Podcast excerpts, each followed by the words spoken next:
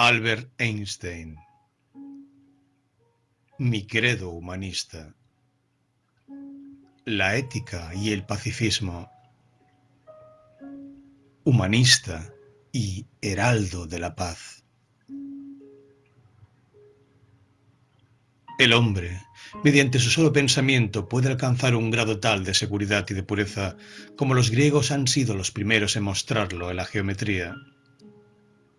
Es un verdadero milagro que los métodos modernos de enseñanza no hayan sofocado aún del todo el espíritu sagrado de la curiosidad y la investigación, porque esta planta delicada necesita de la libertad lo mismo que del estímulo. La comodidad y la felicidad nunca me han parecido una meta. Estas bases éticas semejan los ideales del rebaño de cerdos. Las metas comunes del esfuerzo humano, obtener posesiones, éxito exterior y lujo, siempre se me han presentado como despreciables desde que era muy joven. Los molinos científicos son los que más tardan en moler el grano. ¿Podrán los signos venideros glorificar a nuestra Europa, en la que durante tres siglos de intensísimo trabajo cultural no han conducido sino a pasar de la locura religiosa a la locura nacional? Hasta los científicos de los diferentes países se agitan tal como si desde hace meses les hubieran amputado el cerebro. Todo lo que me dice se refiere a R. Roland, muestra la imposibilidad de llegar a una paz duradera con Alemania como no sea después de aplastarla. Nada hay de lo que yo no pueda prescindir en cualquier instante. De lo que tiene real sentido en nuestra propia existencia casi no nos damos cuenta. Y por cierto, no debería inquietar al prójimo que sabe el pez del agua en que nada toda su vida. Lo amargo y lo dulce vienen del exterior, lo duro desde dentro, de nuestros propios esfuerzos. La mayor parte de las veces hago lo que mi naturaleza me impulsa a realizar. Da rubor ganar por ello tanto respeto y tanto amor. Flechas de odio también se han disparado contra mí pero nunca me alcanzarán, porque de algún modo pertenecían a otro mundo con el que no tengo relación alguna. Vivo en una soledad que es penosa en la juventud, aunque deliciosa en los años de madurez. En cierto sentido creo que el pensamiento puro es capaz de concebir la realidad como la soñaron los antiguos, Hoy soy conceptuado en Alemania un científico alemán y en Inglaterra un judío suizo. Mas si un día me convirtiera en bestia negra, sería judío suizo para los alemanes y científico alemán para los ingleses. El culto de la persona humana me ha parecido siempre injustificado. No obstante, ha llegado a ser mi destino y existe un desacuerdo desmesurado entre las aptitudes y los poderes que los hombres me atribuyen y lo que soy y puedo ser en verdad. Sería intolerable poseer conciencia de este extraño estado de cosas si no hubiera un hermoso consuelo. Es un signo exultante de nuestro tiempo, tan desprestigiado por materialista, el que transforme en héroes a simples mortales cuyos objetivos pertenecen solo al dominio espiritual y moral. Las pasiones nacionalistas se han transmutado en llamas. La raíz del mal reside en las tradiciones que se han transmitido de generación en generación por las clases cultas de Europa, tradiciones que desafían la moral cristiana, a la que rinden homenaje de labios para afuera. El que comete violación y opresión gozará de honores y gloria, mas el que sufre injusticias soportará vergüenza e ignominia. Estas antiguas y perversas tradiciones amenazan sellar la condenación de nuestro continente. Nosotros nos oponemos a ellas con nuestra fe apasionada en la hermandad de todos los hombres. Todos los días pienso que mi vida, exterior e interior, descansa sobre el trabajo de hombres del presente y de los que ya no se encuentran entre nosotros, y que debo realizar ese esfuerzo para retribuir en igual medida todo lo que he recibido y sigo recibiendo. Experimento la necesidad de ser frugal, si bien a menudo tengo la sensación apremiante de que exijo de mi prójimo más de lo conveniente. Considero inaceptables las diferencias sociales que en realidad están basadas en la violencia. Creo asimismo que sería adecuado para todos, tanto para el cuerpo como para el espíritu, una vida exterior sencilla y sin mayores pretensiones. Advertí que la salvación del pueblo judío solo era posible si todos los judíos del mundo se adherían a una sociedad viva a la que se alegrasen de pertenecer como individuos y que les permitiera soportar el odio y las humillaciones que habían recibido del resto del mundo. La organización democrática parlamentaria que poseía como base previa tal autoridad e independencia vacila pues surgen y se toleran dictaduras, porque el sentimiento de la dignidad y del derecho de la personalidad ya no tiene suficiente fuerza. En el tiempo de dos semanas, las masas irracionales de un país pueden ser impulsadas mediante la prensa a un estado de tanta furia y excitación que los individuos se sienten dispuestos, vestidos de soldados, a matar y dejarse matar para favorecer intereses de cualquiera que lo sepa manejar con habilidad. Se observa y se siente la falta o la escasez de individualidades, sobre todo en el ámbito de las artes. La pintura y la música han degenerado notoriamente y han perdido su influencia en los pueblos en escala muy significativa y considerable. En la política no solo faltan cabezas dirigentes, sino que el mismo sentimiento de independencia espiritual y de derecho ciudadano ha sufrido un profundo desmedro. Considero el servicio militar obligatorio como el síntoma más humillante en cuanto a la falta de dignidad personal que padece hoy la humanidad culta. Y de acuerdo con ello, no faltan voces que vaticinan el pronto ocaso de nuestra cultura. Yo no formo parte de ese grupo pesimista. Creo en un porvenir mejor. Los conflictos económicos y políticos y las complejidades de las últimas décadas han provocado peligros que no soñaron ni los más negros pesimistas del siglo pasado. Se aceptaban entonces los preceptos de la Biblia concernientes a la conducta humana por creyentes e infieles como exigencias evidentes por sí mismas, tanto para los individuos como para la sociedad. No hubiera sido tomado en serio nadie que no reconociese que el más alto y eterno fin del hombre era la búsqueda de la verdad objetiva y el saber. Leyes arbitrarias, opresión, persecución de individuos, de creencias y de comunidades se practican a la luz del día en aquellos países y son aceptadas como justificables e inevitables. Empero, debemos reconocer hoy con honor que estos bastiones de la existencia humana civilizada han perdido su solidez. Naciones que antaño se mantuvieron dignas se doblegan hoy ante tiranos que se atreven a sostener abiertamente Solo es justo lo que nos conviene. La búsqueda de la verdad por la verdad misma no tiene justificación ni es tolerada. Ahora me siento como si fuera una meretriz. Todo el mundo quiere saber lo que estoy haciendo en todo momento y todo el mundo quiere criticarme. Mi pacifismo es un sentimiento instintivo, un sentimiento que me domina porque el asesinato del hombre me inspira profundo disgusto. Mi inclinación no deriva de una teoría intelectual.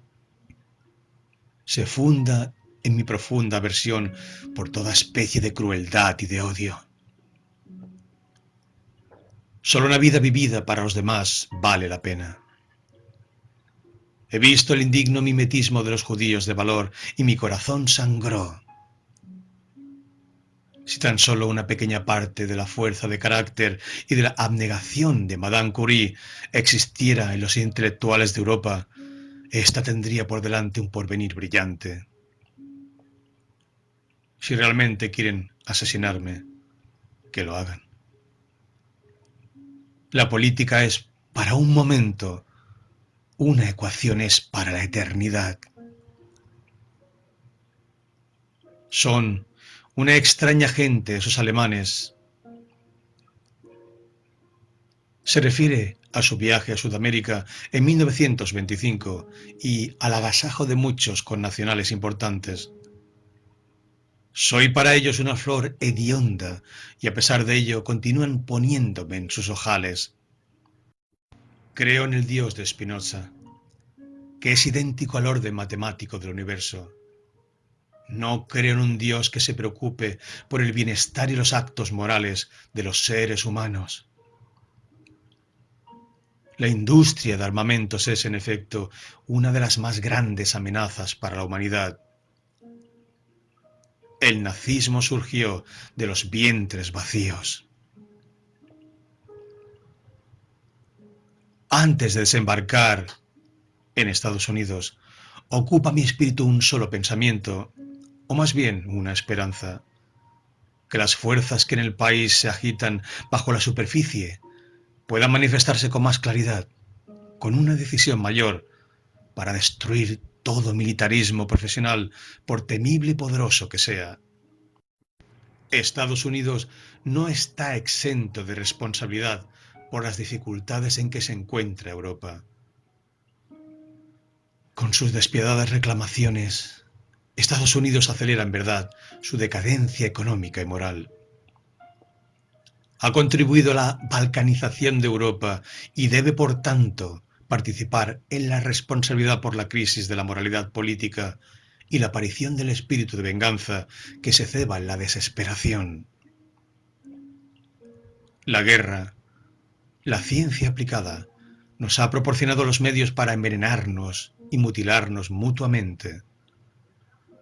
La paz ha tornado nuestra vida llena de prisa e inseguridad.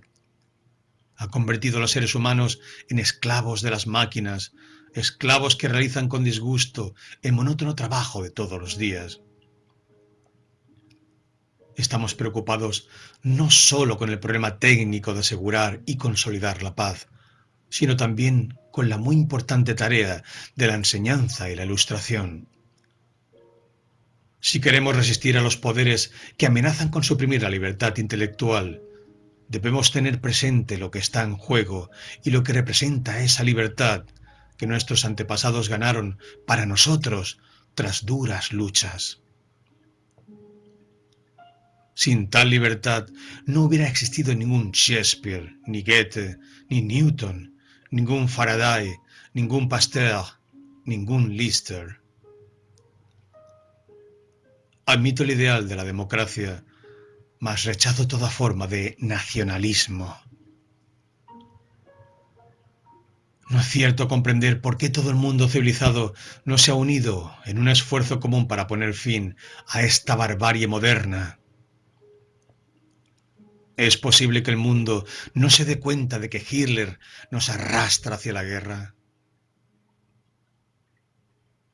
Nos hemos convertido, carta a Sommerfield 1944, en antípodas en lo que atañe a nuestras ideas científicas, en lo que esperamos de la ciencia. Que todo hombre sea respetado como individuo y ningún hombre idolatrado. Los antisemitas hablan de buen grado de la malicia y la astucia de los judíos.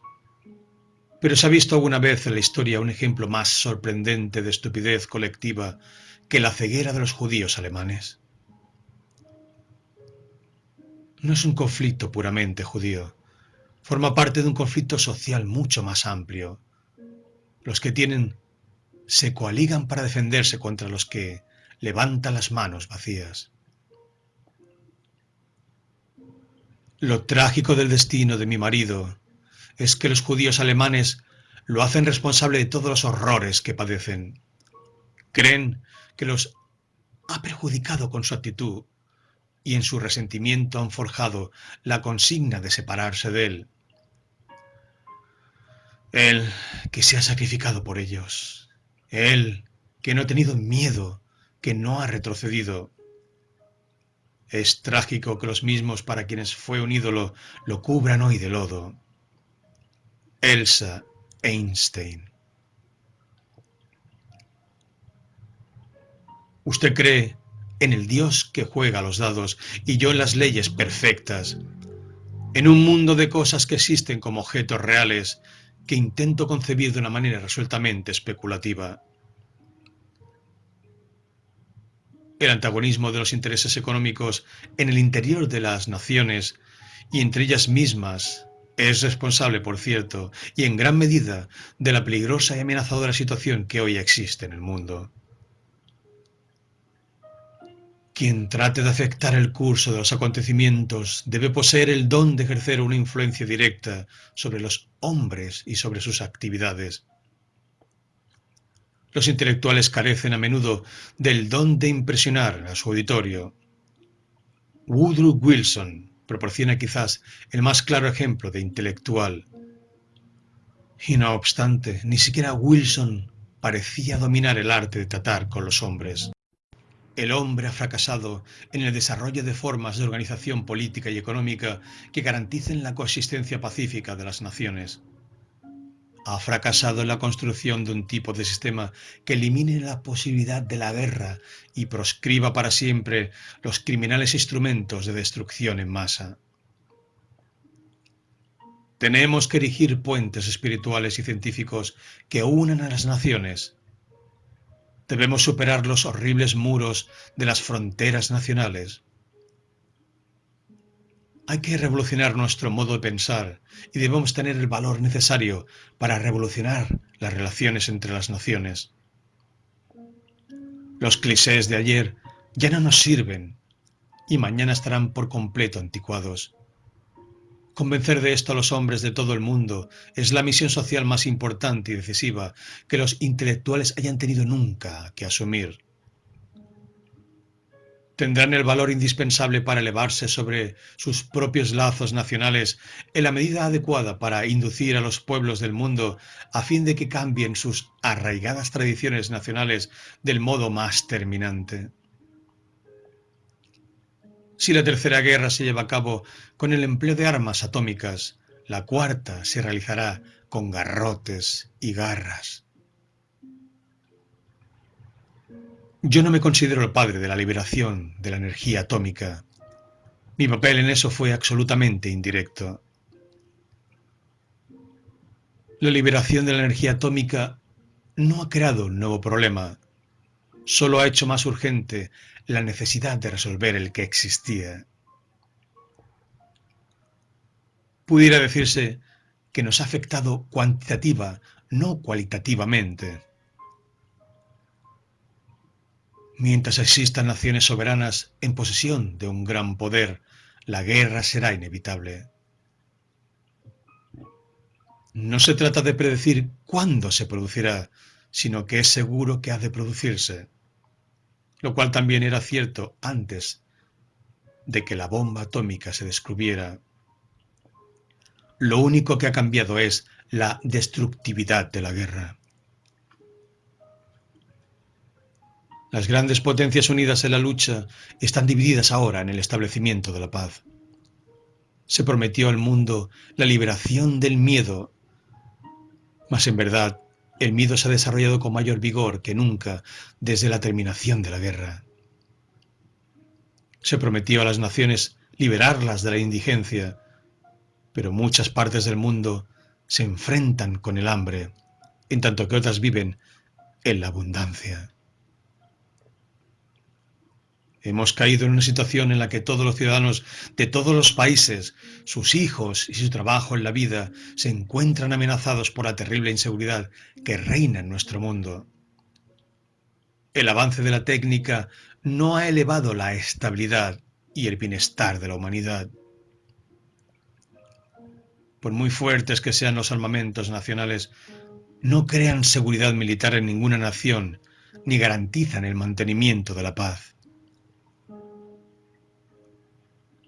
La preocupación por el hombre y su destino debe constituir siempre el interés principal de todos los esfuerzos técnicos. No lo olvidéis jamás, en medio de vuestros diagramas y de vuestras ecuaciones. El proyecto de militarización de la nación no solo significa una amenaza inmediata de guerra, sino que destruirá seguramente el espíritu democrático y la dignidad del individuo la afirmación de que los acontecimientos del exterior nos obligan a armarnos es errónea. Debemos combatirla con todas nuestras fuerzas. En realidad, nuestro propio armamento creará, a consecuencia de la reacción de las otras naciones, ciertamente la posición en la que sus defensores tratan de fundar sus argumentos.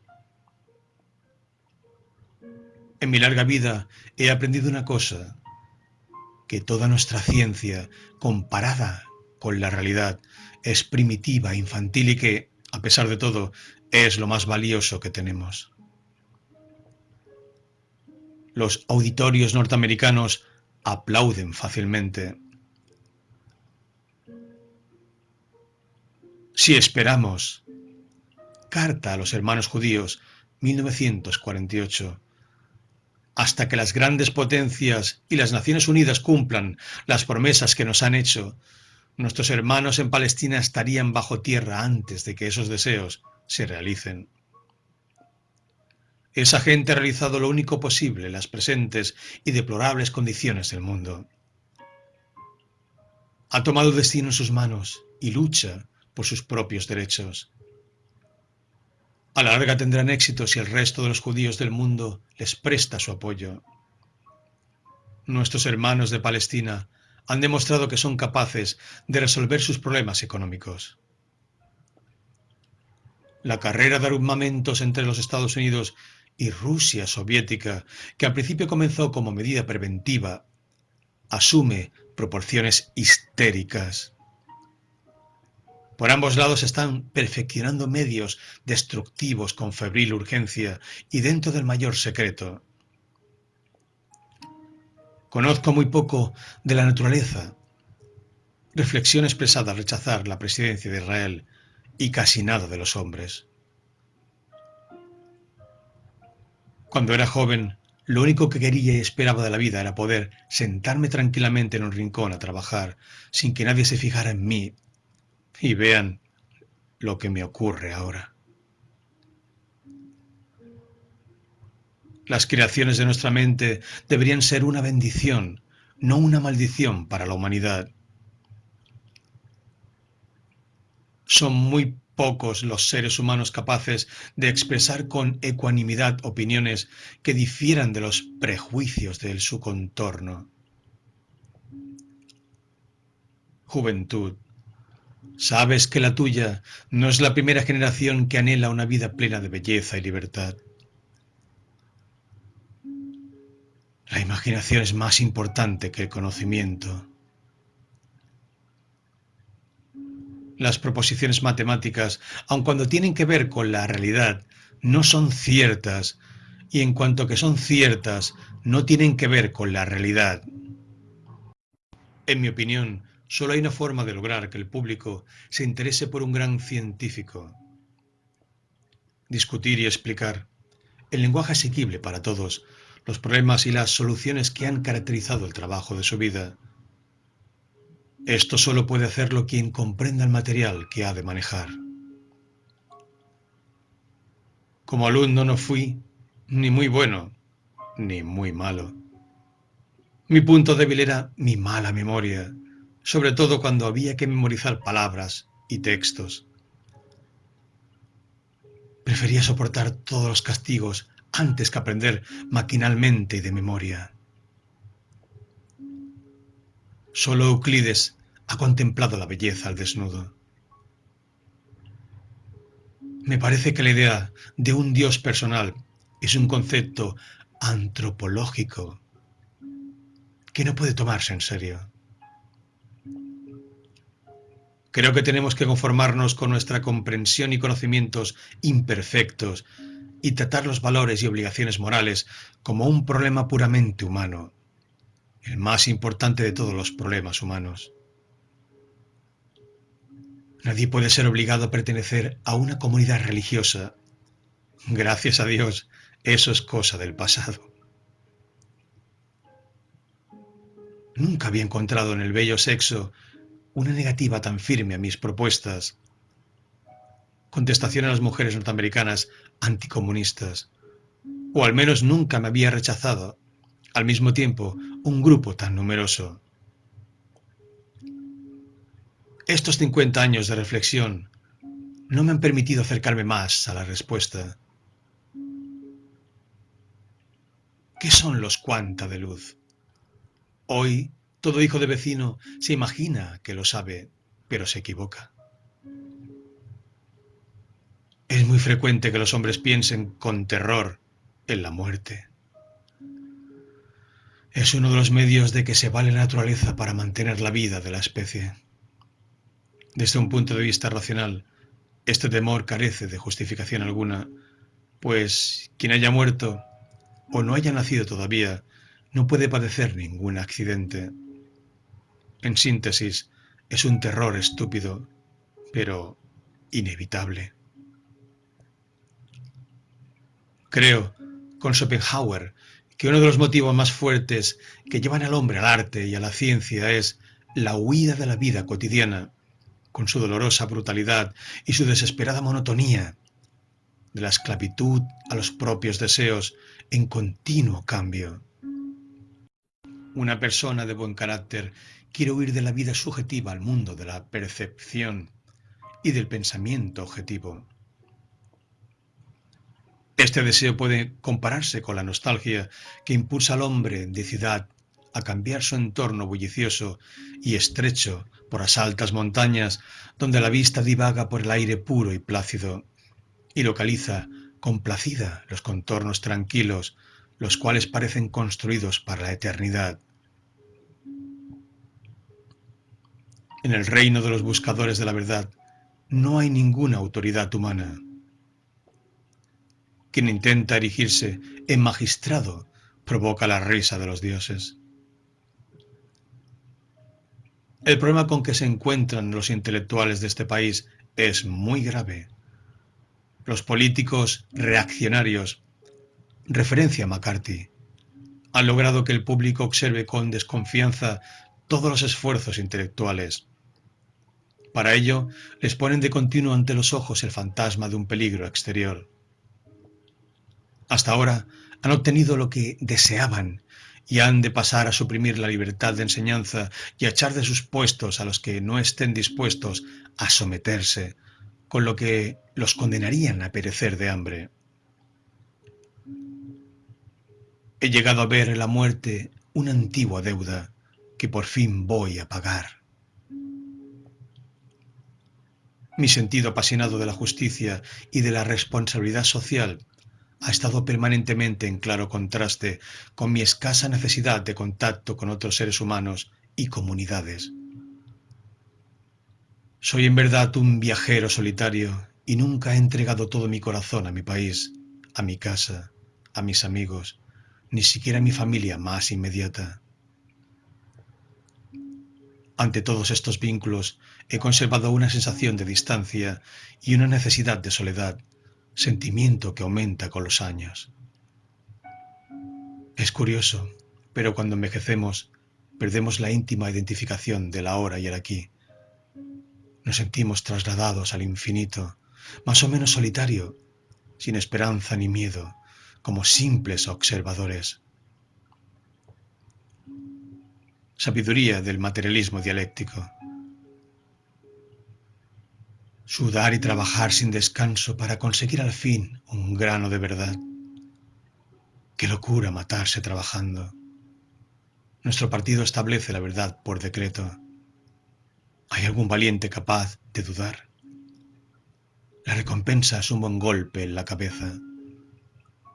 De esta manera le enseñamos, mejor que nunca, a vivir en perfecto acuerdo con nosotros.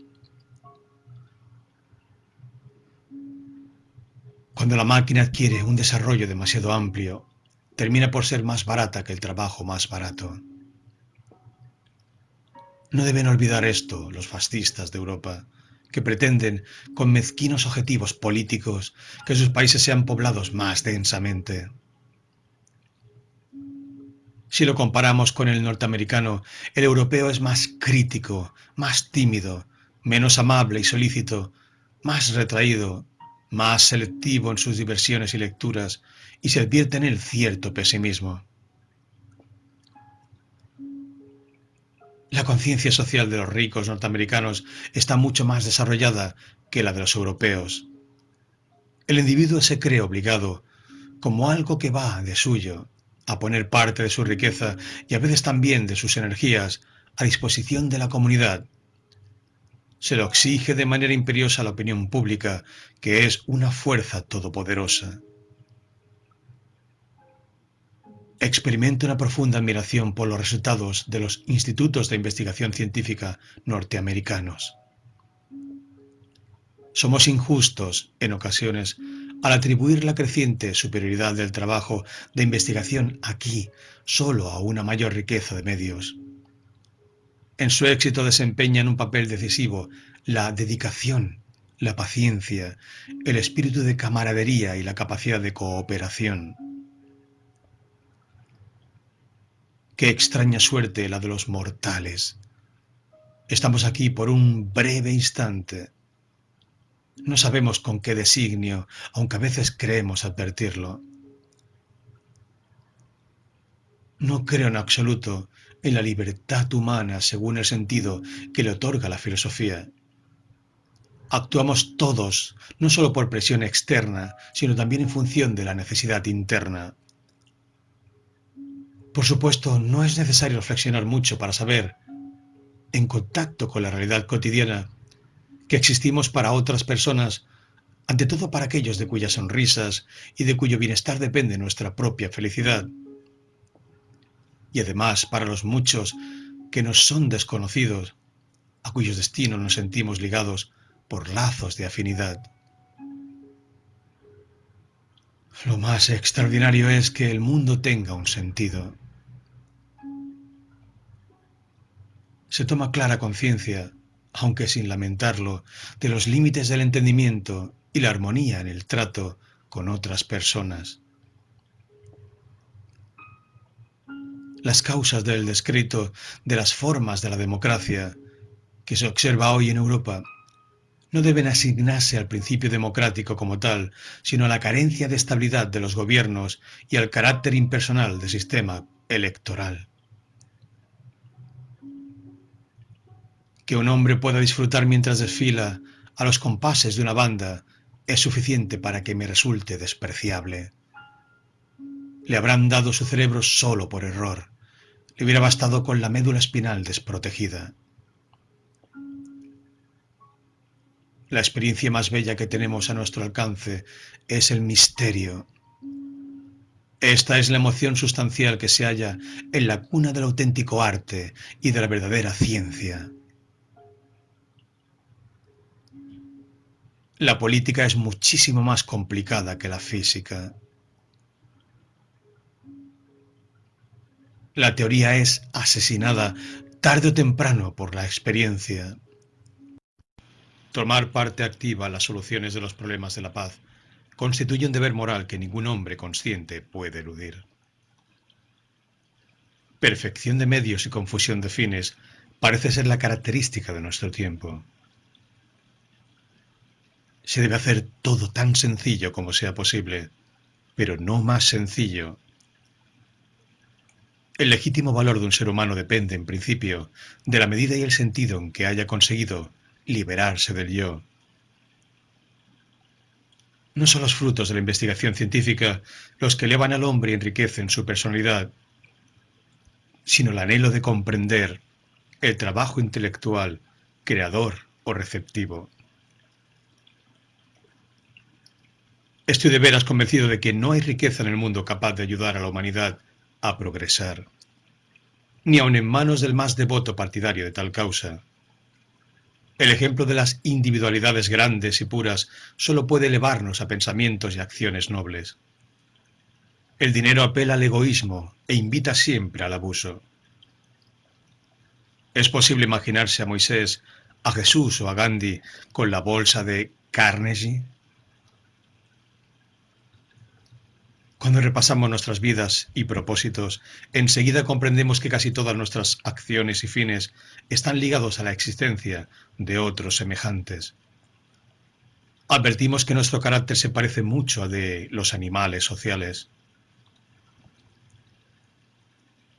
El ser humano es lo que es y asume su importancia no tanto en razón de su individualidad, sino como miembro de una gran comunidad humana que domina su existencia espiritual y material desde la cuna hasta el sepulcro.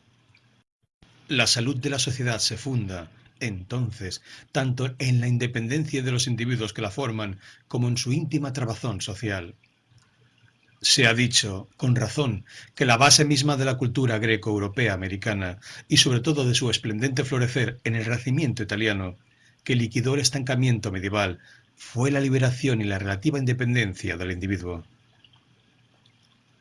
Es cada vez más acuciante la división planificada del trabajo, división que provocará la seguridad material del individuo. Esta seguridad y el ahorro de tiempo y energía de que dispondrá el hombre pueden aprovecharse para el desarrollo de su personalidad.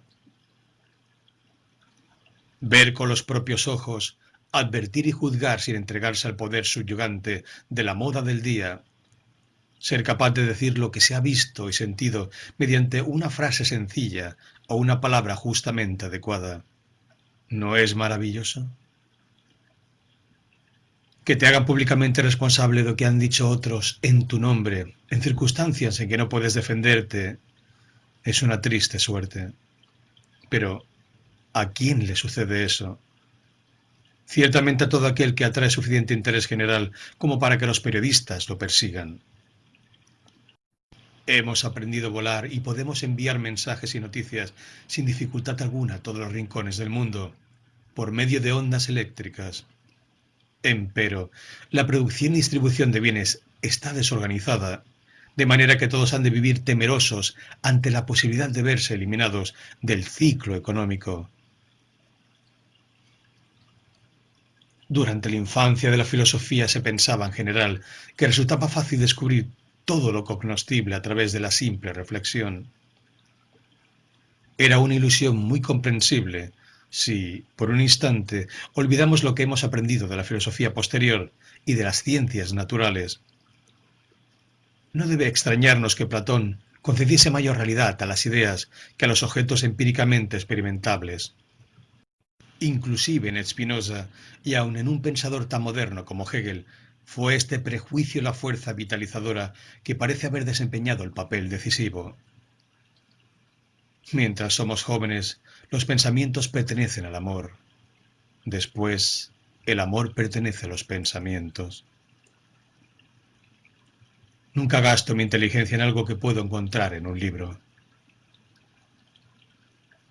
Poco a poco se admitió la idea de que todo conocimiento de las cosas es exclusivamente una elaboración de los datos proporcionados por los sentidos.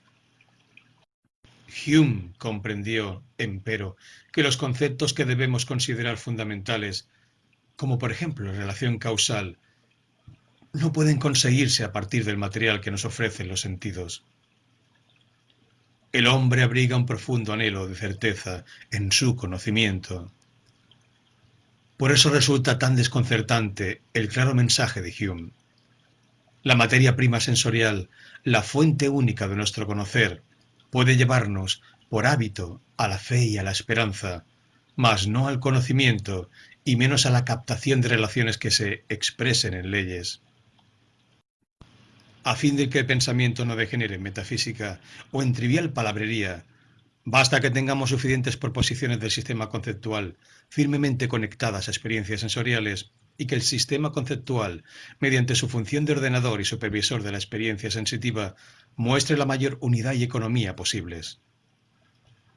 Todo esto es válido tanto para el pensamiento de la vida diaria como para el pensamiento de las ciencias, elaboradas de la manera más consciente y sistemática. El intento de combinar sabiduría y poder ha logrado éxito muy pocas veces, y si lo ha logrado ha sido por muy breve tiempo. Triste época la nuestra. Es más fácil desintegrar un átomo que un prejuicio. La alegría de mirar y comprender es el don más excelso de la naturaleza. Muchas son las cátedras universitarias, pero escasos los maestros sabios y nobles. Muchas y grandes son las aulas, mas no abundan los jóvenes con verdadera sed de verdad y de justicia. Hoy existe sin duda un anhelo de progreso social, de tolerancia y libertad de pensamiento, de mayor unidad política que llamamos Europa. Sin embargo, los estudiantes de nuestras universidades han dejado de encarnar, como sus profesores, las esperanzas y los ideales del pueblo. Los contrastes y las contradicciones que pueden alojarse simultáneamente en una corteza cerebral echan por tierra cualquier sistema político optimista o pesimista. La existencia y la validez de los derechos humanos no están escritas en las estrellas. Por mucho que difieran nuestras ideas políticas, párrafo de una carta al ministro fascista Rocco, sé que concordamos en una cuestión básica. Ambos admiramos los triunfos notables de la inteligencia europea y los consideramos nuestros valores más altos. Estas conquistas se afirman en la libertad de pensamiento y enseñanza, según el principio de que el propósito de obtener la verdad debe anteponerse a todo lo restante. Fue este ideal, y sólo él, el que permitió a nuestra civilización iniciar su desarrollo en Grecia y celebrar su resurrección en Italia durante el Renacimiento. La evolución de la ciencia y de las actividades creadoras del espíritu exige otro tipo de libertad, que puede llamarse libertad interna. Esa libertad de espíritu consiste en pensar con independencia de las limitaciones de los prejuicios autoritarios y sociales como también de la rutina antifilosófica y la costumbre embrutecida. Pocos son capaces de formarse una opinión independiente de los prejuicios del ambiente y de expresarla con serenidad. La mayoría suele ser incapaz de llegar hasta los prejuicios. ¿Quién cree que todavía existe la modestia auténtica? Me arriesgaría que me considerasen un viejo hipócrita. Ciertamente no tengo suficiente coraje para enfrentar este peligro.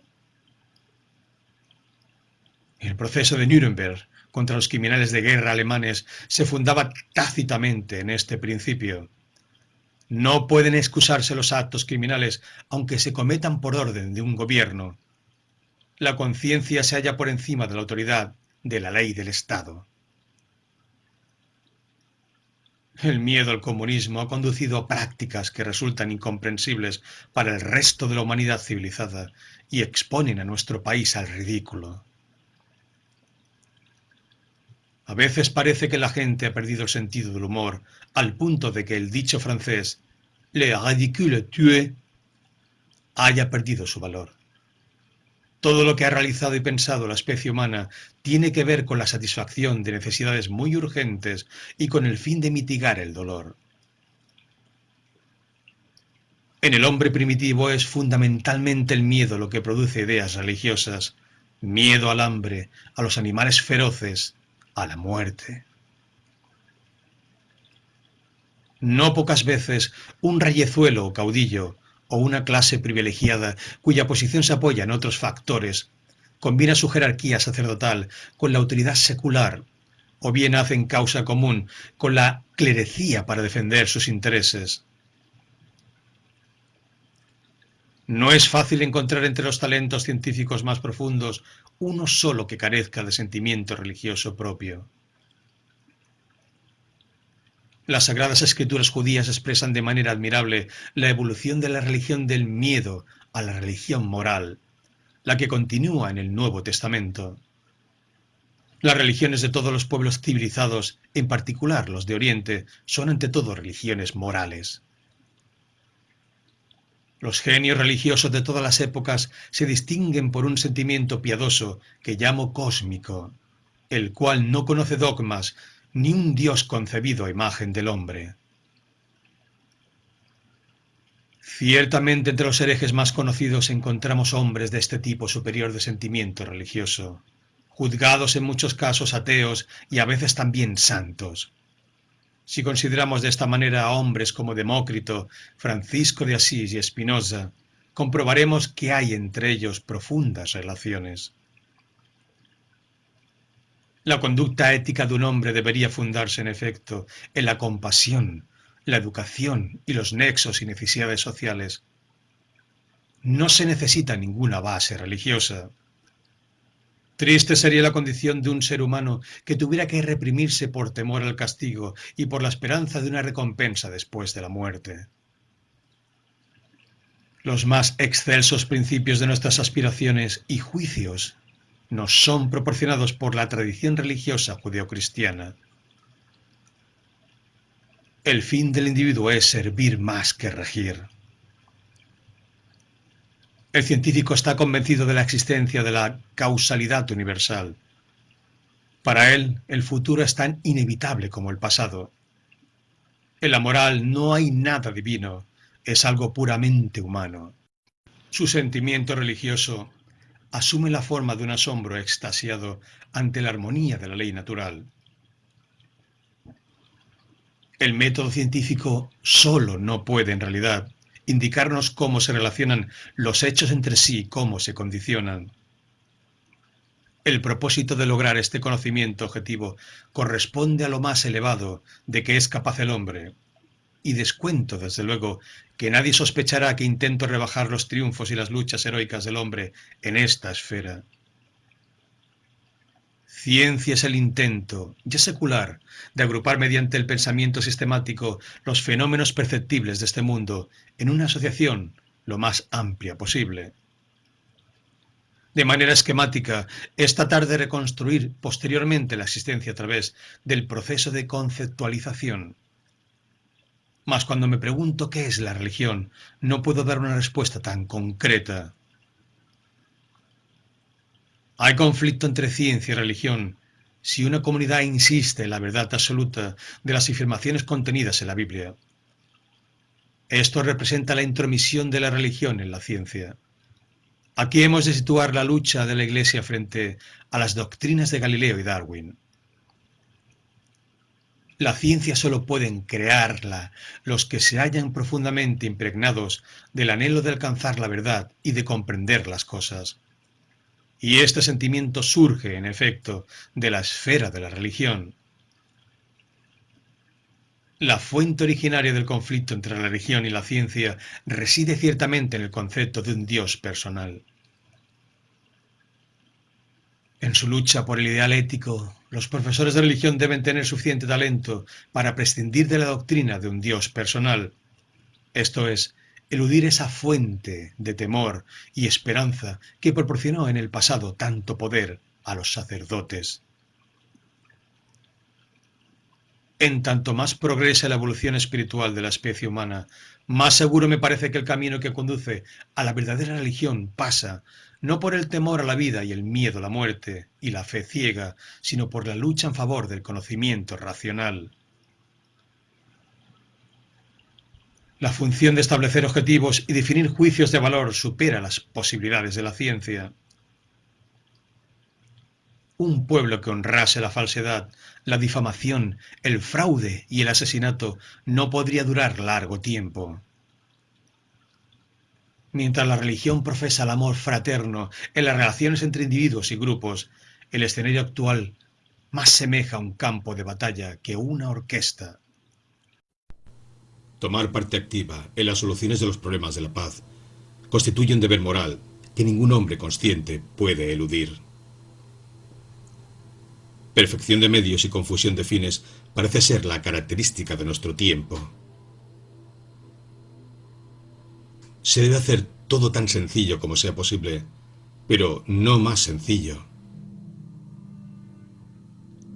El legítimo valor de un ser humano depende, en principio, de la medida y el sentido en que haya conseguido liberarse del yo.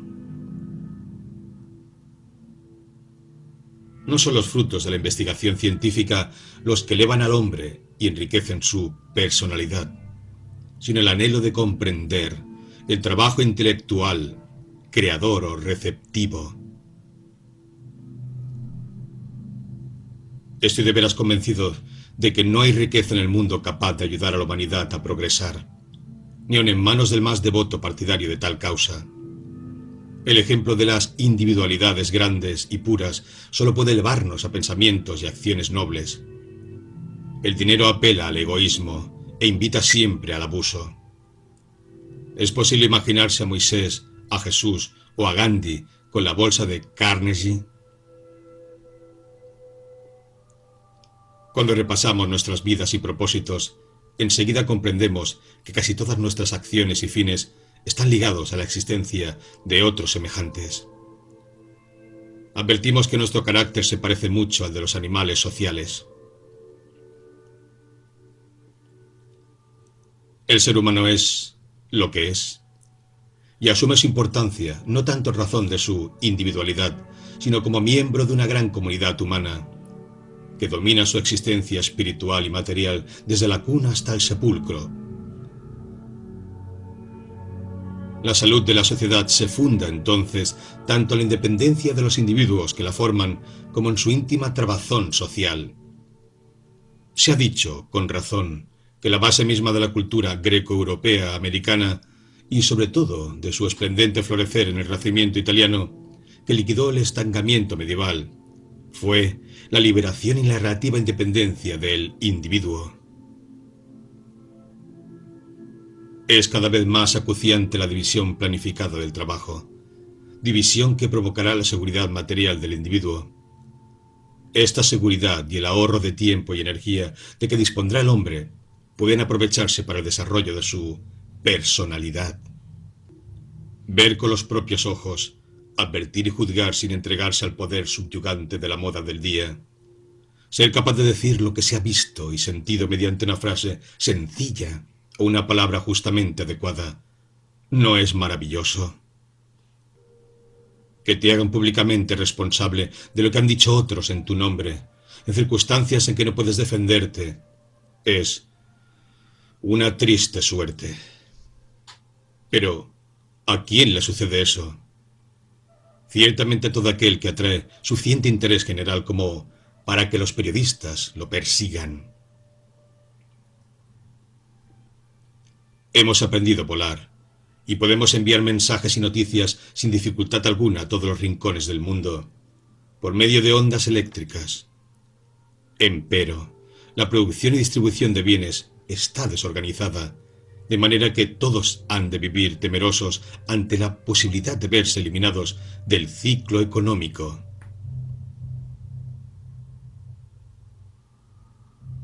Durante la infancia de la filosofía se pensaba, en general, que resultaba fácil descubrir todo lo cognoscible a través de la simple reflexión. Era una ilusión muy comprensible si, por un instante, olvidamos lo que hemos aprendido de la filosofía posterior y de las ciencias naturales. No debe extrañarnos que Platón concediese mayor realidad a las ideas que a los objetos empíricamente experimentables.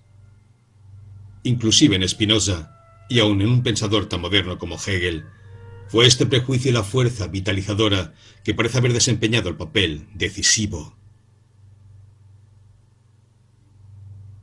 Mientras somos jóvenes, los pensamientos pertenecen al amor. Después, el amor pertenece a los pensamientos. Nunca gasto mi inteligencia en algo que puedo encontrar en un libro.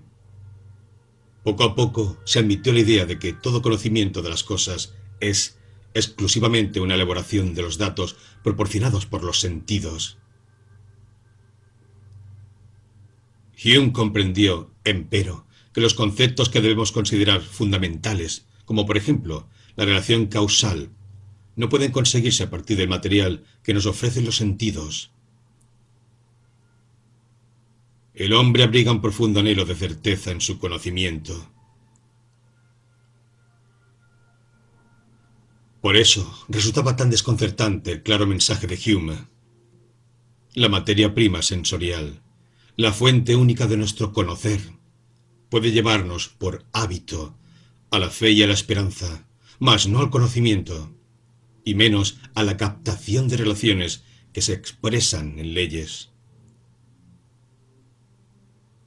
A fin de que el pensamiento no degenere en metafísica o en trivial palabrerío, Basta que tengamos suficientes proposiciones del sistema conceptual firmemente conectadas a experiencias sensoriales y que el sistema conceptual, mediante su función de ordenador y supervisor de la experiencia sensitiva, muestre la mayor unidad y economía posibles.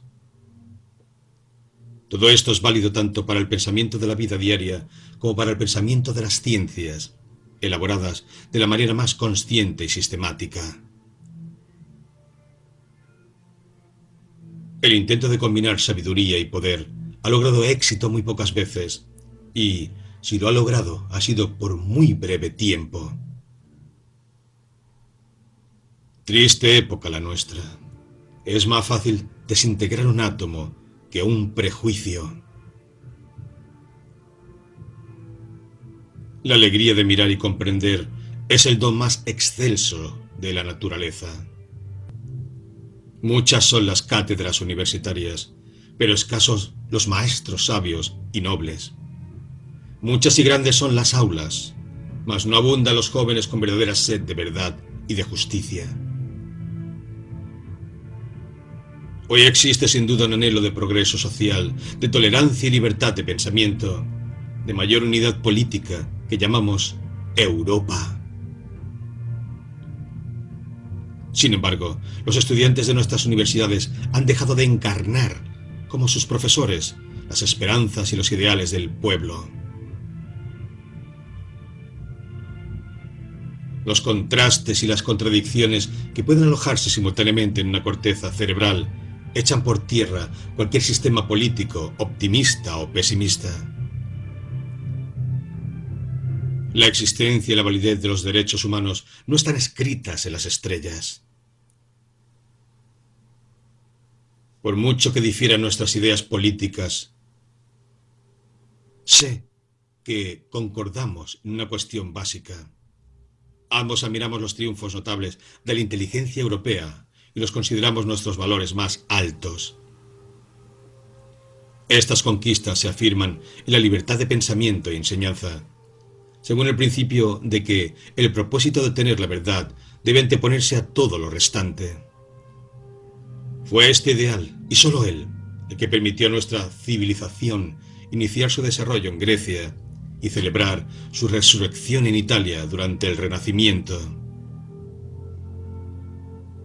La evolución de la ciencia y de las actividades creadoras del espíritu exige otro tipo de libertad, que puede llamarse libertad interna.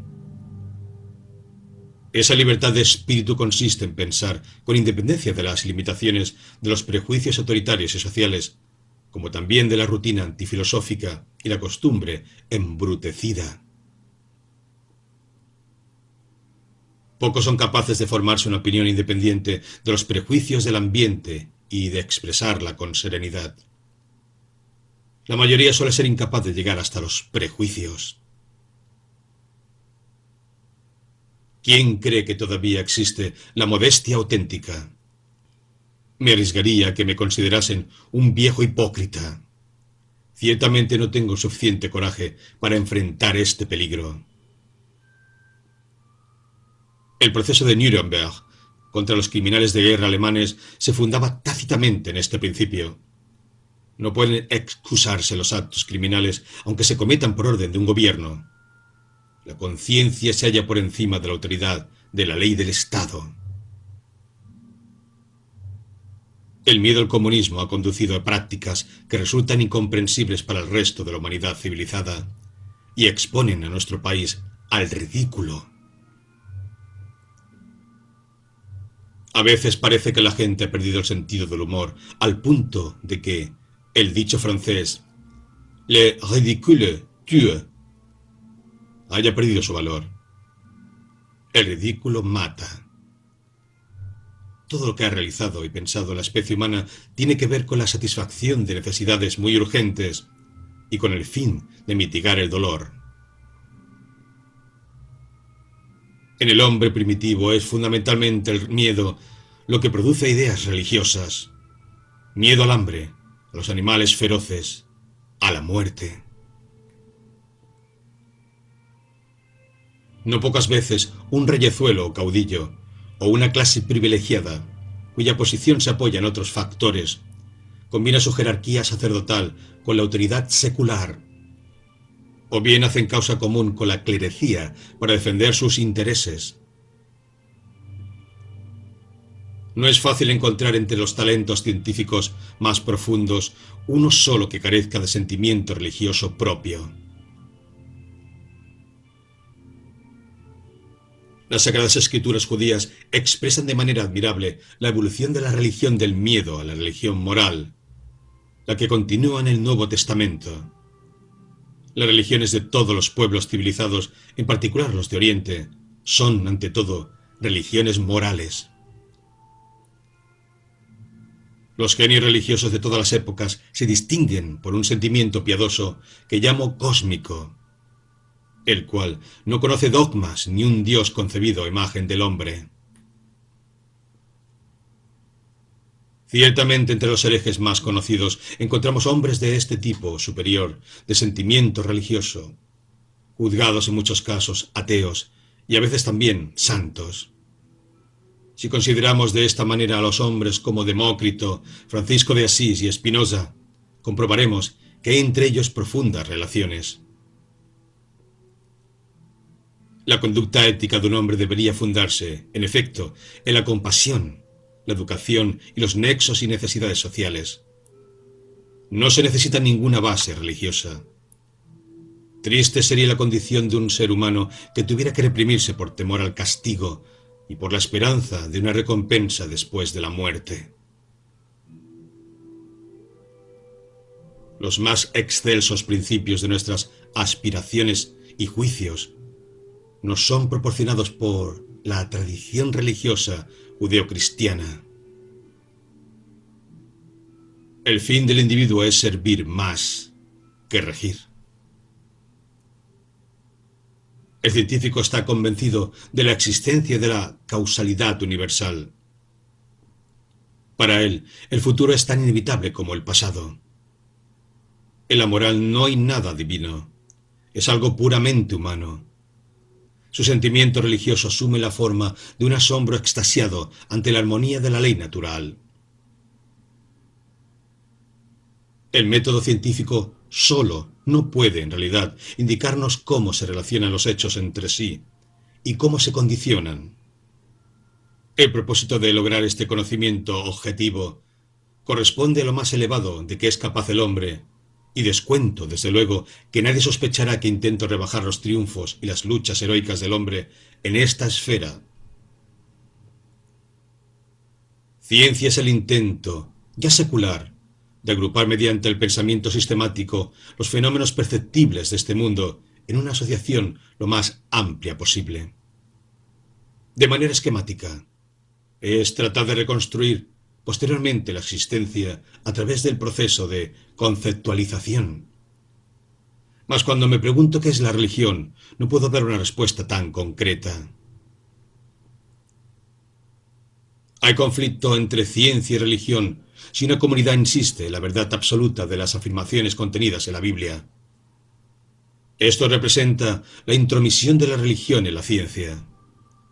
Aquí hemos de situar la lucha de la Iglesia frente a las doctrinas de Galileo y Darwin. La ciencia solo pueden crearla los que se hayan profundamente impregnados del anhelo de alcanzar la verdad y de comprender las cosas. Y este sentimiento surge, en efecto, de la esfera de la religión. La fuente originaria del conflicto entre la religión y la ciencia reside ciertamente en el concepto de un Dios personal. En su lucha por el ideal ético, los profesores de religión deben tener suficiente talento para prescindir de la doctrina de un Dios personal. Esto es, eludir esa fuente de temor. y esperanza que proporcionó en el pasado tanto poder a los sacerdotes. En tanto más progresa la evolución espiritual de la especie humana, más seguro me parece que el camino que conduce a la verdadera religión pasa no por el temor a la vida y el miedo a la muerte y la fe ciega, sino por la lucha en favor del conocimiento racional. La función de establecer objetivos y definir juicios de valor supera las posibilidades de la ciencia. Un pueblo con rase la falsedad, la difamación, el fraude y el asesinato no puede durar largo tiempo. Mientras la religión profesa el amor fraterno en las relaciones entre individuos y grupos, el escenario actual más semeja un campo de batalla que una orquesta. La interpretación de la religión que expongo aquí supone una subordinación a la actitud religiosa por parte de la ciencia. Esta relación se menosprecia con excesiva facilidad en esta época en que predomina el materialismo. Creo, por cierto, que el desmedido acento en lo puramente intelectual, que se dirige solo hacia la eficacia y lo práctico de nuestra educación, ha llevado al debilitamiento de los valores éticos. La falta más grave es no tener conciencia de ninguna falta. Sin una cultura ética no puede haber salvación para la humanidad. Nada valioso puede obtenerse si no es por la cooperación desinteresada de los individuos. Por tanto, el hombre de buena voluntad nunca es tan feliz como cuando se incorpora a una iniciativa comunitaria a costa de grandes sacrificios, con el único fin de fomentar la vida y la cultura. El único arte del maestro reside en despertar la alegría por el trabajo y el conocimiento. La autoridad del maestro debe basarse lo menos posible en medidas coactivas, de manera que la única fuente de la estima hacia el profesor surja de las cualidades humanas e intelectuales. Uno siempre da un triste espectáculo cuando se queja de otro que, a su vez, procura vivir a su manera. La historia debería emplearse en el sistema educativo para interpretar el progreso de la civilización no para inculcar ideas de poder imperialistas y de éxito militar. ¿De dónde puedo sacar yo, que soy lego en el campo de la pedagogía, el valor para exponer mis opiniones sin más fundamento que mi experiencia y mis creencias personales? Las palabras son y siguen siendo un sonido vacío, y el camino del fracaso siempre ha estado sembrado de fidelidad verbal a un ideal. Las grandes personalidades no se forman con lo que se oye y se dice, sino mediante el trabajo y la actividad. Para mí, lo peor es que la escuela emplea esencialmente el temor, la fuerza y la autoridad. Este método destruye los sentimientos sólidos, la sinceridad y la confianza del alumno en sí mismo. Crea un ser sumiso. Mucha gente ha citado la teoría de la lucha por la vida y de la selección natural de Darwin como acicate para fomentar el espíritu de lucha. La escuela debe plantearse siempre como finalidad que el joven salga de ella con una personalidad armónica y no como un especialista.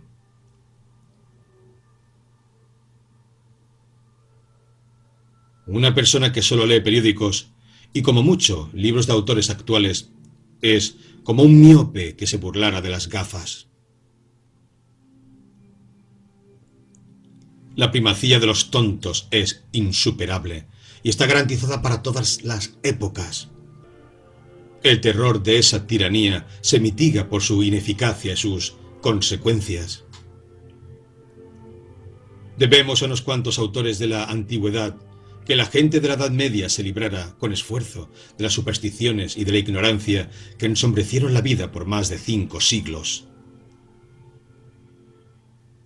En el estado actual de desarrollo tecnológico, solo puede protegernos una organización supranacional que disponga de un poder ejecutivo bastante fuerte.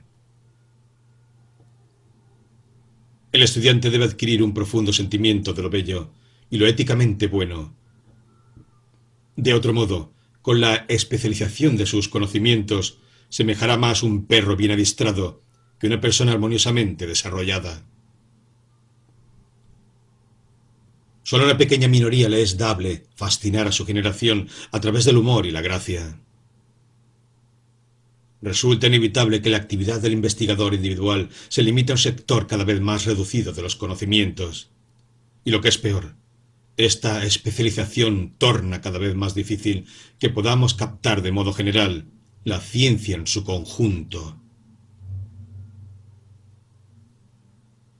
Gandhi es el hombre que ha enfrentado la brutalidad de Europa con la dignidad de un simple individuo, la que le permitió mostrar así su superioridad. Los griegos habían concebido la naturaleza atomística de la materia, pero los científicos del siglo XX elevaron su probabilidad en alto grado. El conocimiento existe en dos formas, inerte y sin vida, almacenado en libros, y viviente en la conciencia de los hombres. Si pongo tantas esperanzas en el futuro de una organización internacional, este sentimiento no se funda tanto en la confianza que me inspiran la inteligencia y las elevadas miras del hombre, sino en la presión imperiosa de los acontecimientos económicos. Y dado que estos son resultado en parte del trabajo de los científicos más retrógrados, también ellos ayudarán a crear, sin quererlo, la Organización Internacional de la Ciencia. El método lógicamente más simple, aunque también más audaz de alcanzarlo, es una economía planificada en la que sea la comunidad la que distribuya y produzca los bienes de consumo. Esto es básicamente lo que ahora se intenta en Rusia. Solo el tiempo revelará el resultado de tal experiencia. Soy opinión de que el Estado solo puede brindar un servicio efectivo a la industria como fuerza reguladora y restrictiva. La actitud de la Comisión de Cooperación Intelectual de la Sociedad de las Naciones en lucha contra las tendencias patrioteras y militaristas que impregnan la educación en diversos países ha sido tan tibia que no se puede esperar de ella ningún resultado apreciable en esta importante cuestión. Es necesario fortalecer la organización política de Europa para lo cual hay que acabar poco a poco con las barreras aduaneras. Ante todo se impone modificar la mentalidad de la gente. Si se pudiese conseguir de alguna manera que el poder adquisitivo de las masas, medido en términos reales, no descendiese por debajo de un mínimo determinado, serían imposibles las paralizaciones del ciclo industrial como el que padecemos. El destino de la humanidad civilizada depende, sobre todo, de las fuerzas morales que sea capaz de generar. El desarrollo de métodos mecánicos de destrucción ha alcanzado tal nivel que si no descubrimos con urgencia un medio de impedir la guerra, la vida humana resultará insoportable. Se creó el Estado para servir al hombre, no al hombre para servir al Estado. Se puede decir lo mismo de la ciencia. Resultan viejos proverbios forjados por hombres para quienes la personalidad significaba el supremo valor humano.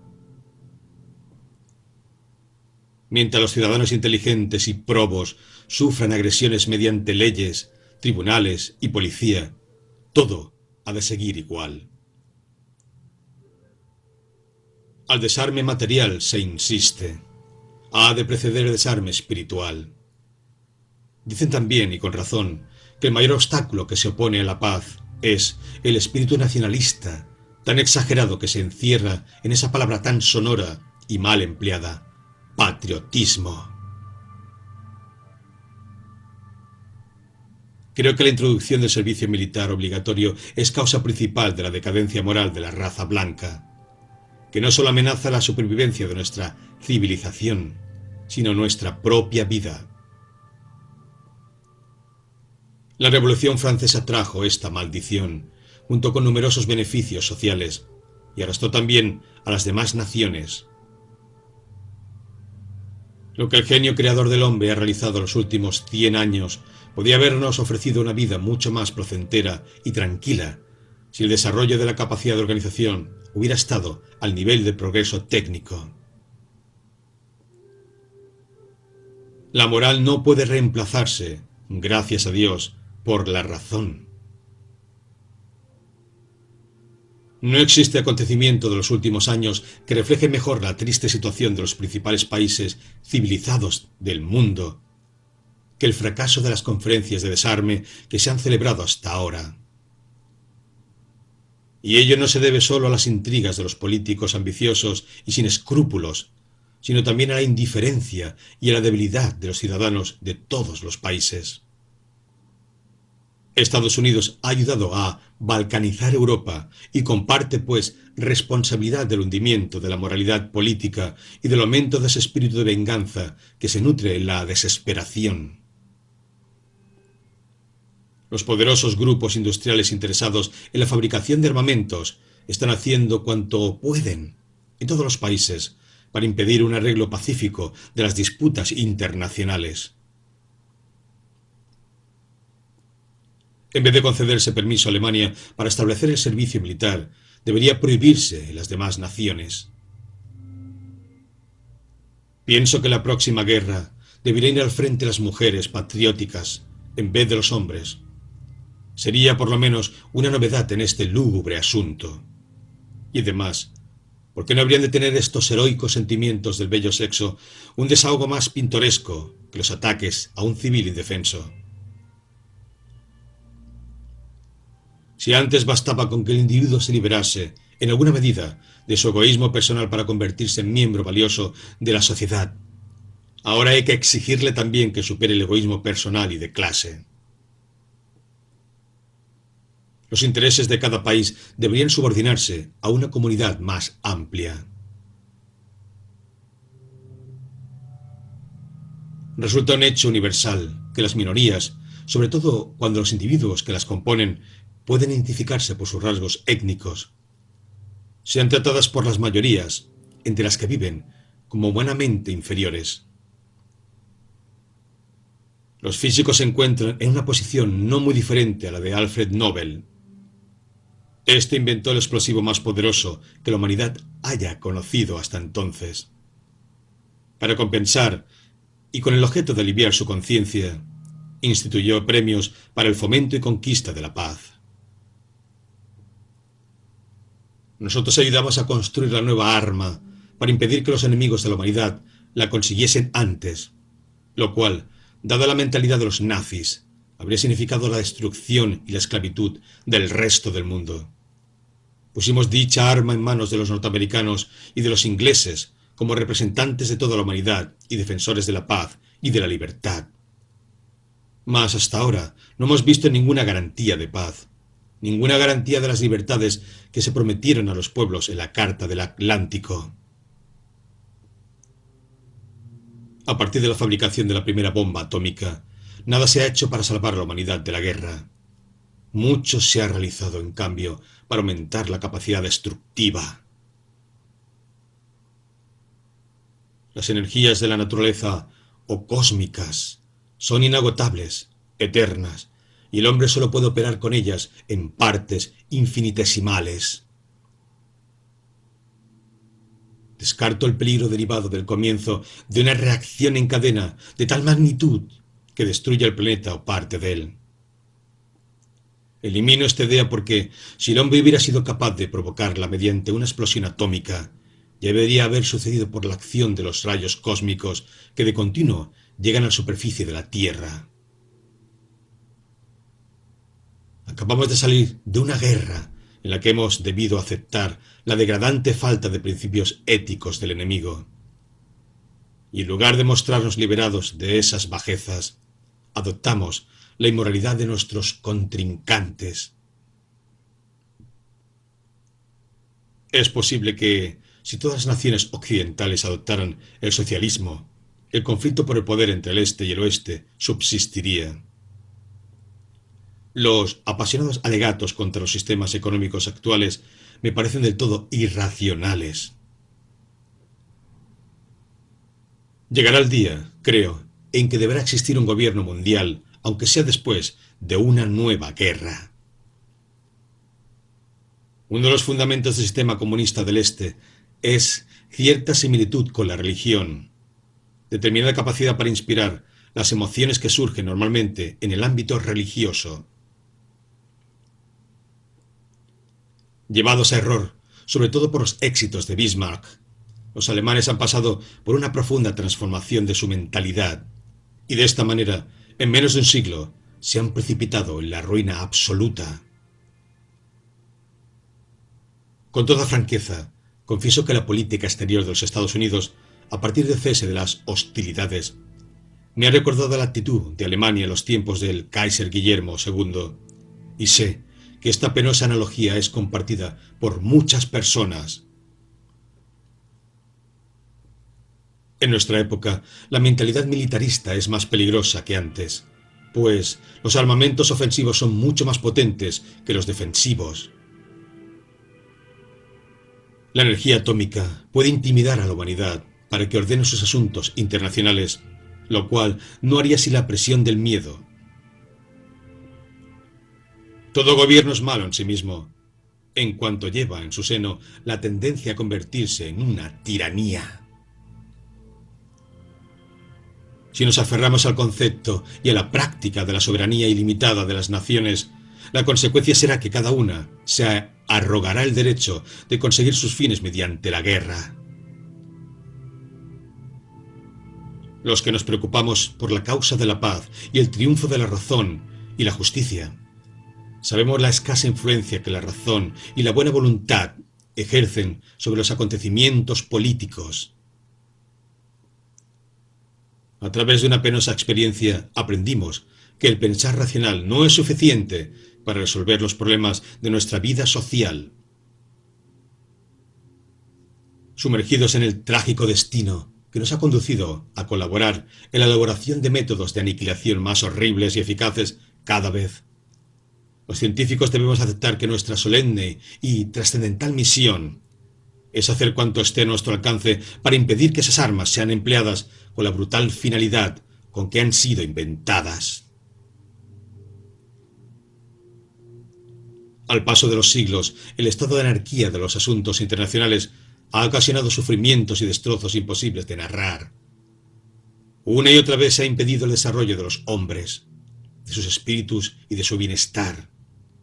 En ocasiones se ha llegado al aniquilamiento casi total de pueblos enteros. El Estado se ha convertido en un ídolo moderno, cuyo poder de sugestión puede ser contrarrestado por muy pocos hombres. Hay que revolucionar nuestro modo de pensar, revolucionar nuestras acciones y tener el valor de revolucionar las relaciones entre los países.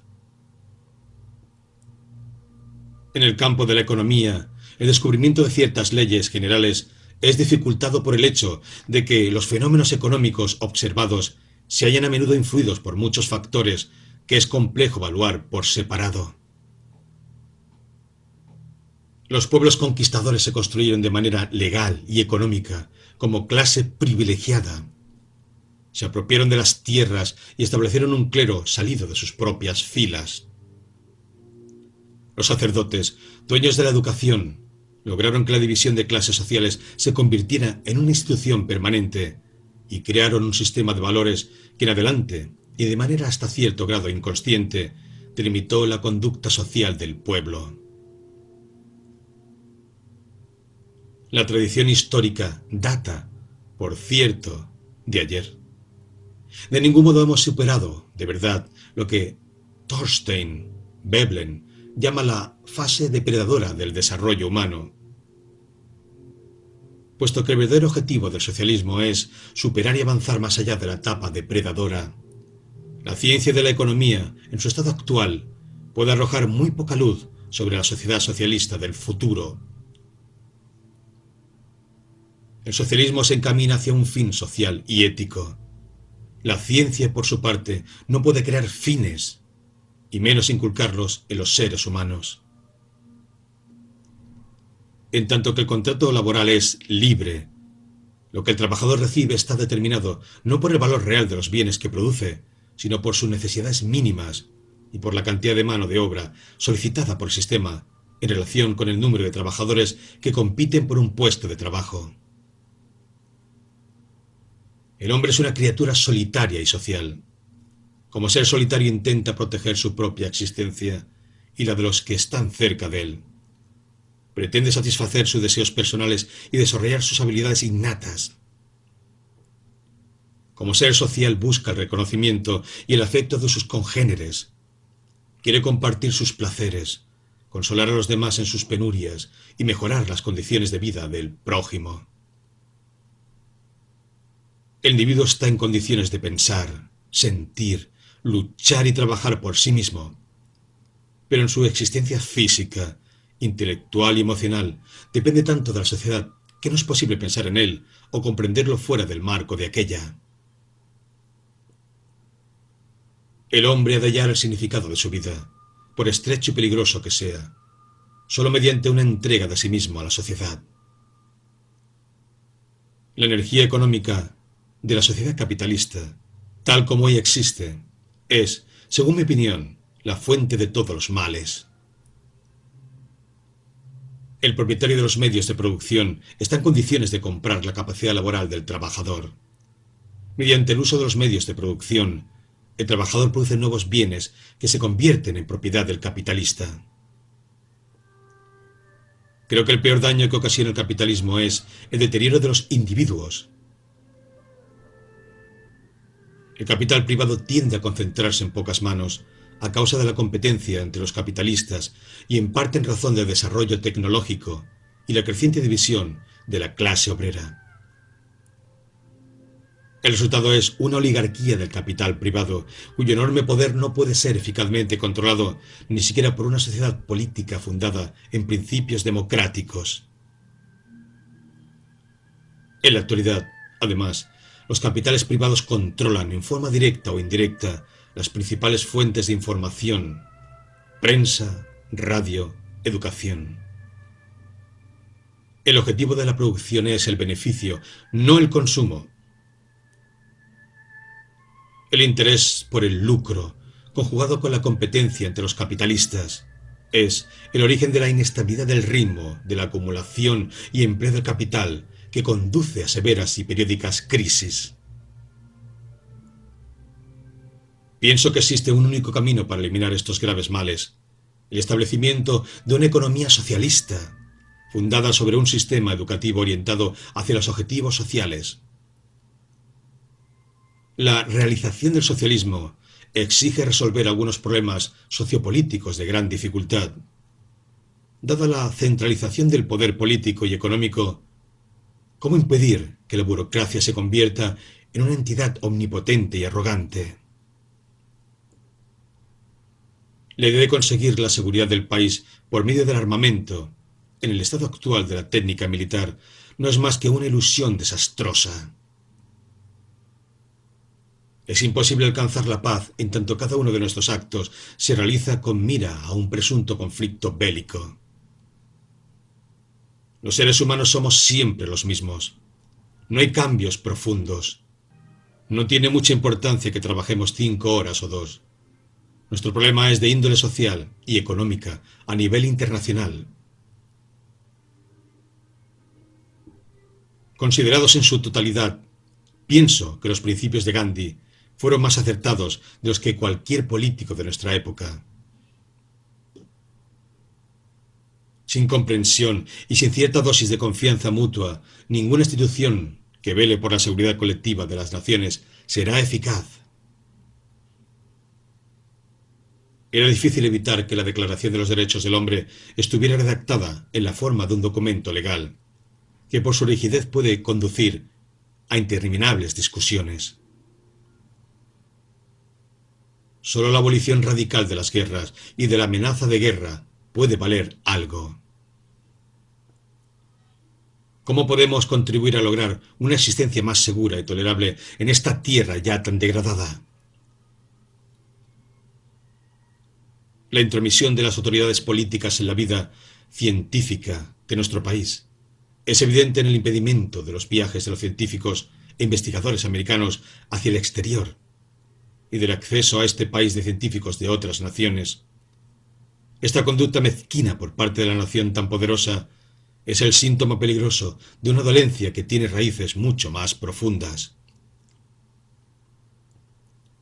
Los judíos constituyen una comunidad unida por lazos de sangre y de tradición, y no solo por un credo religioso. La actitud del resto del mundo hacia ellos es una prueba de este aserto. Hace quince años, al llegar a Alemania, descubrí por primera vez que yo era judío, y debo ese descubrimiento más a los gentiles que a los judíos.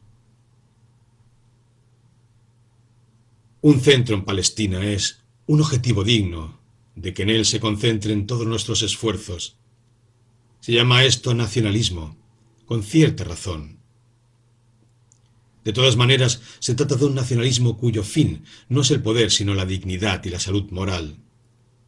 Si no tuviéramos que vivir entre personas intolerantes, mezquinas y violentas, yo sería el primero en rechazar todo nacionalismo en favor de una comunidad universal.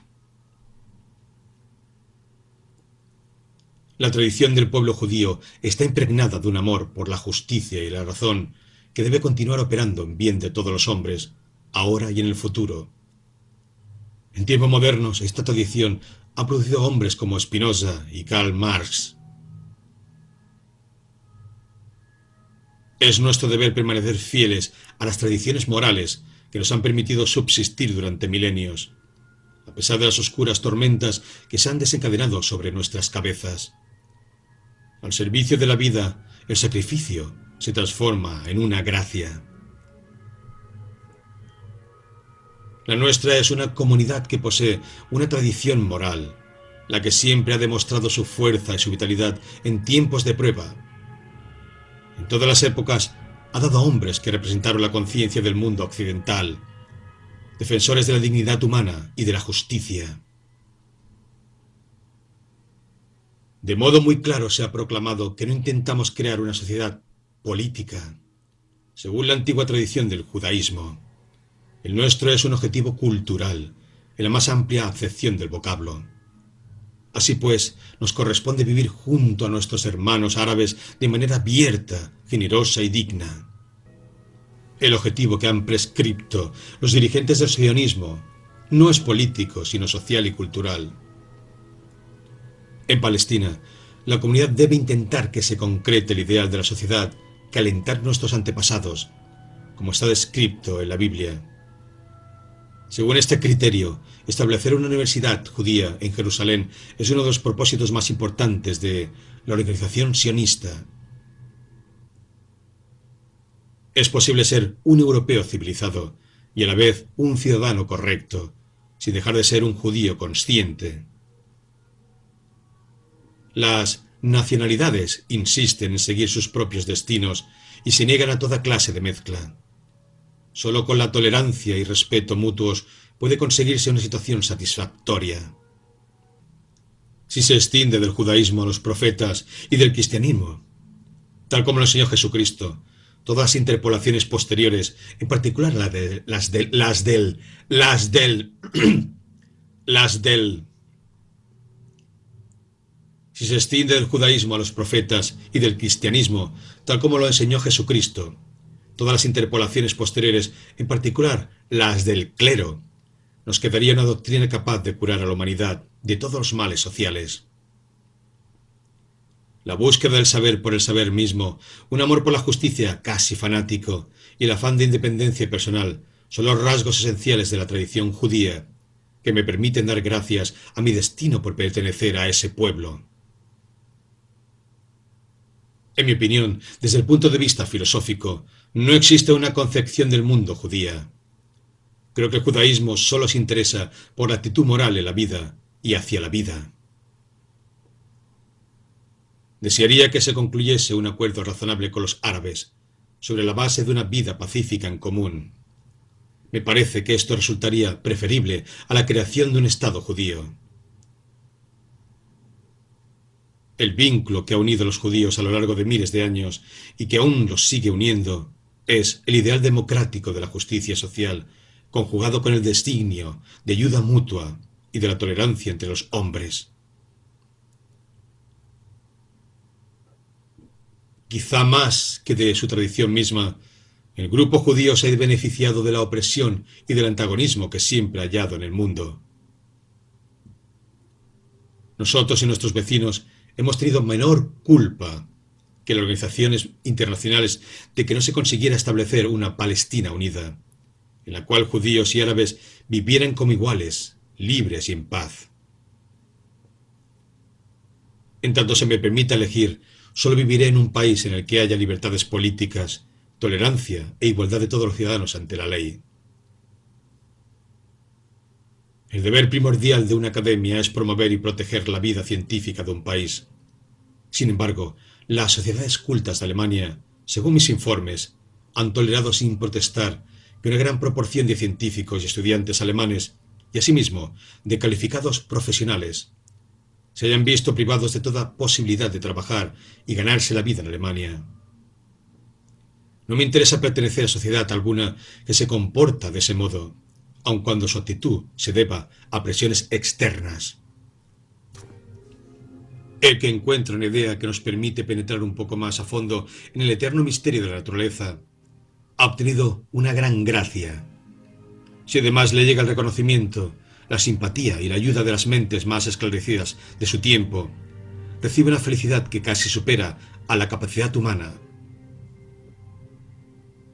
Los alemanes, el pueblo alemán en su conjunto, son responsables de este asesinato en masa referente al gueto de Varsovia y deben ser castigados como pueblo, si hay justicia en el mundo. Detrás del partido nazi está el pueblo alemán, que eligió a Hitler después de que este hombre hubo dejado muy claras sus vergonzosas intenciones en sus libros y discursos, respecto a los cuales no se concibe la posibilidad de una interpretación errónea. Los alemanes son el único pueblo que no se opuso a la persecución de los inocentes. Cuando estén derrotados y se lamenten de su destino, no deberemos dejarnos engañar y hemos de ser conscientes de que emplearon deliberadamente el sentimiento humanitario de los demás para ejecutar su último, más monstruoso crimen contra la humanidad. Me invade una sensación de malestar cada vez que se acerca mi inevitable cumpleaños. La esfinge se pasa el año observándome fijamente y recordándome con dolor la existencia de lo incomprendido y borra los aspectos personales de mi existencia. Llega entonces ese día nefasto en que el cariño que me expresan mis amigos se reduce a un estado de desesperación e impotencia. La esfinge no me deja libre ni un instante, y no consigo evitar mis remordimientos de conciencia por ser incapaz de hacer justicia a todo ese cariño pues no tengo descanso ni libertad interior. Estoy fascinado por su Virgilio y al mismo tiempo me resisto a él con todas mis fuerzas. El libro me demuestra con claridad lo que perdí cuando me vendí en cuerpo y alma a la ciencia, la huida del yo y el nosotros hacia el ello. ¿Te imaginas que al volver la mirada sobre lo que he hecho en mi vida lo hago con calma y satisfacción.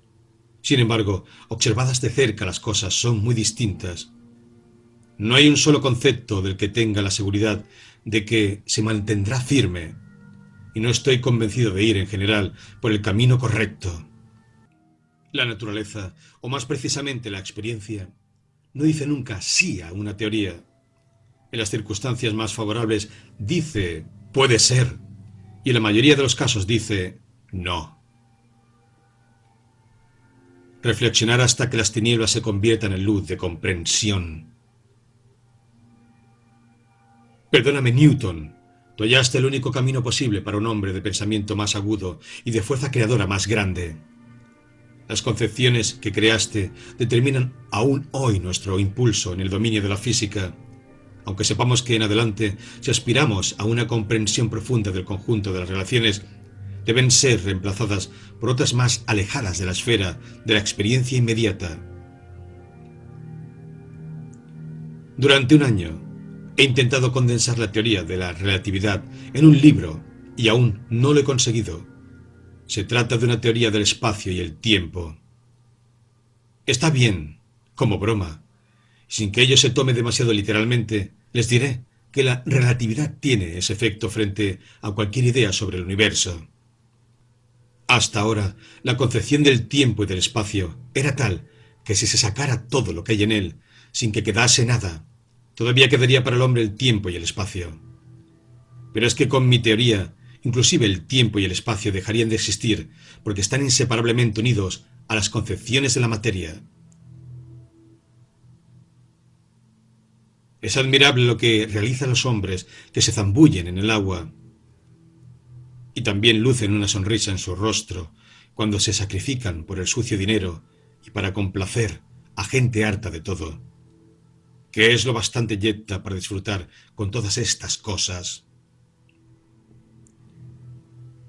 No se deja asustar por la señora Einstein. Ella está aquí para protegerme. Ciertamente hubiera podido imaginarme que harían de mí un santo judío, pero nunca creí que me convertirían en santo protestante. Lo más hermoso de la vida es lo insondable, lo que está lleno de misterio. Es este el sentimiento básico que se halla junto a la cuna del arte verdadero y de la auténtica ciencia. Quien no lo experimenta, el que no está en condiciones de admirar o asombrarse, está muerto, por así decir, y con la mirada apagada.